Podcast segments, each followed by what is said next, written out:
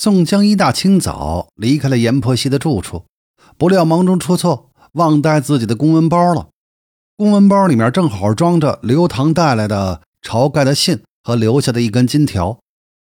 宋江赶紧回阎婆惜家，可惜晚了，公文包已经被阎婆惜看过，并且藏起来了。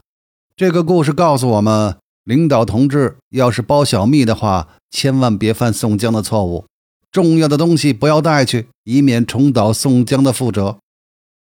这事儿到目前为止，杀人灭口已经是必然了。身为政府官员的宋科长当然明白勾结和协助梁山黑帮的后果是什么。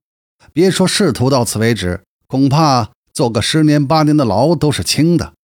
别忘了，牵涉到的生辰纲一案，直接得罪的是红头半边天的。东京蔡总书记，搞不好啊是要掉脑袋的。可笑的是，阎婆惜死到临头，自己还不知道，还以为自己抓住了宋科长的什么把柄，要挟宋江，让他跟了张文远。这倒也就罢了，不过是宋江头上这顶绿帽子公开化而已。宋江呢，本来就想甩了这个二奶。要命的是，他还要晁盖信上的一百两黄金。宋江当时只顾江湖上做场面，只拿了一根金条，到哪儿去变一百两黄金出来呀？宋江的话，阎婆惜当然不信，所以逼着宋江马上交出这一百两黄金，不然的话，明天就报官。宋江无奈，只能把亲自将阎婆惜给杀了。阎婆惜是一定要死的，但宋江若能拿出这一百两黄金，则一定可以先安抚他一下。来个缓兵之计，然后用其他比较干净的方法来灭口。凭宋江在江湖上的地位和事发，至少要牵连三条好汉：宋江、朱仝、雷横。要找个人杀掉阎婆惜，而和我们宋科长毫无关联，那是轻而易举的事情。而天算不如人算，宋江一定也十分郁闷。想想自己要是不去帮阎婆惜，不包阎婆惜的个二奶，呃，或者说就拿下梁山的一百两金子，恐怕也不至于到这个地步。现在自己苦心经营了这么多年，却因此意外的事儿，难逃杀人之罪。宋江杀了阎婆惜之后，同样在朱仝、雷横的庇护下，先是逃到了柴进庄上躲了起来，躲了将近半年，在那儿结识了后来的打虎英雄武松。然后又在孔家庄躲了半年，收了孔明、孔亮两个徒弟。这两个徒弟后来也上了梁山。时节授天文的时候，分别排名六十二和六十三，不算靠后了。以宋江的武功，教出来的恐怕不会好到哪儿去。一百零八人中排六十二、六十三，也不算很后面了。像梁山的创帮元老杜迁、宋万等，排名远远在后边。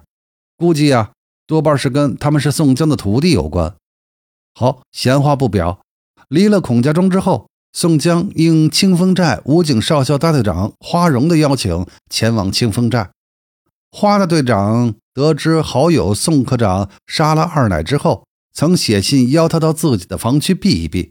但是宋江当时正躲在柴进的庄上，所以这次离开孔家庄之后呢，就奔花大队长的清风寨去了。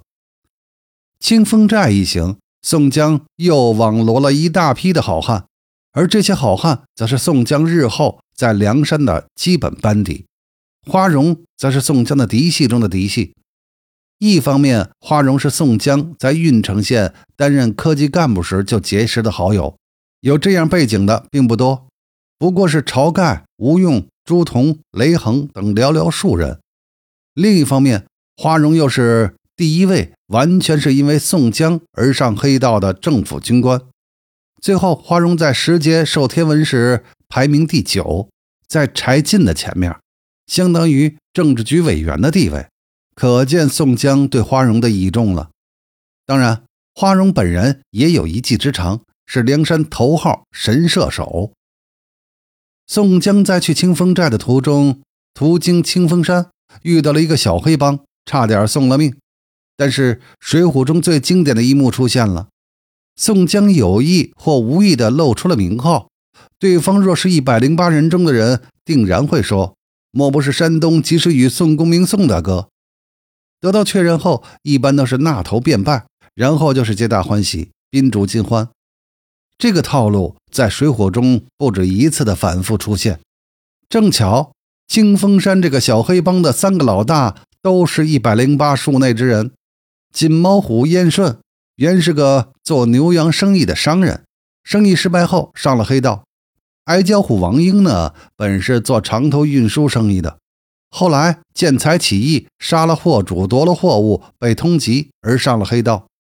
白面郎君郑天寿原来是个铁匠，后来流落到清风山，被燕顺、王英两个人网罗，再加上郑天寿三个人，日后在梁山的排名分别是五十五、十八和七十四，属于宋江集团中比较小的角色。宋江一旦身份得到确认，自然那是好酒好肉的招待。正巧王英下山结了一票生意，把清风寨武警大队政委刘高的太太给劫上来了，想强娶为压寨夫人。王英此人贪财好色，若不是政治正确的上了梁山，估计本人呢就是梁山好汉们替天行道镇压的对象。宋江得知刘高的太太被抓之后，心想自己马上要到花荣那儿去，刘高正是花荣的顶头上司。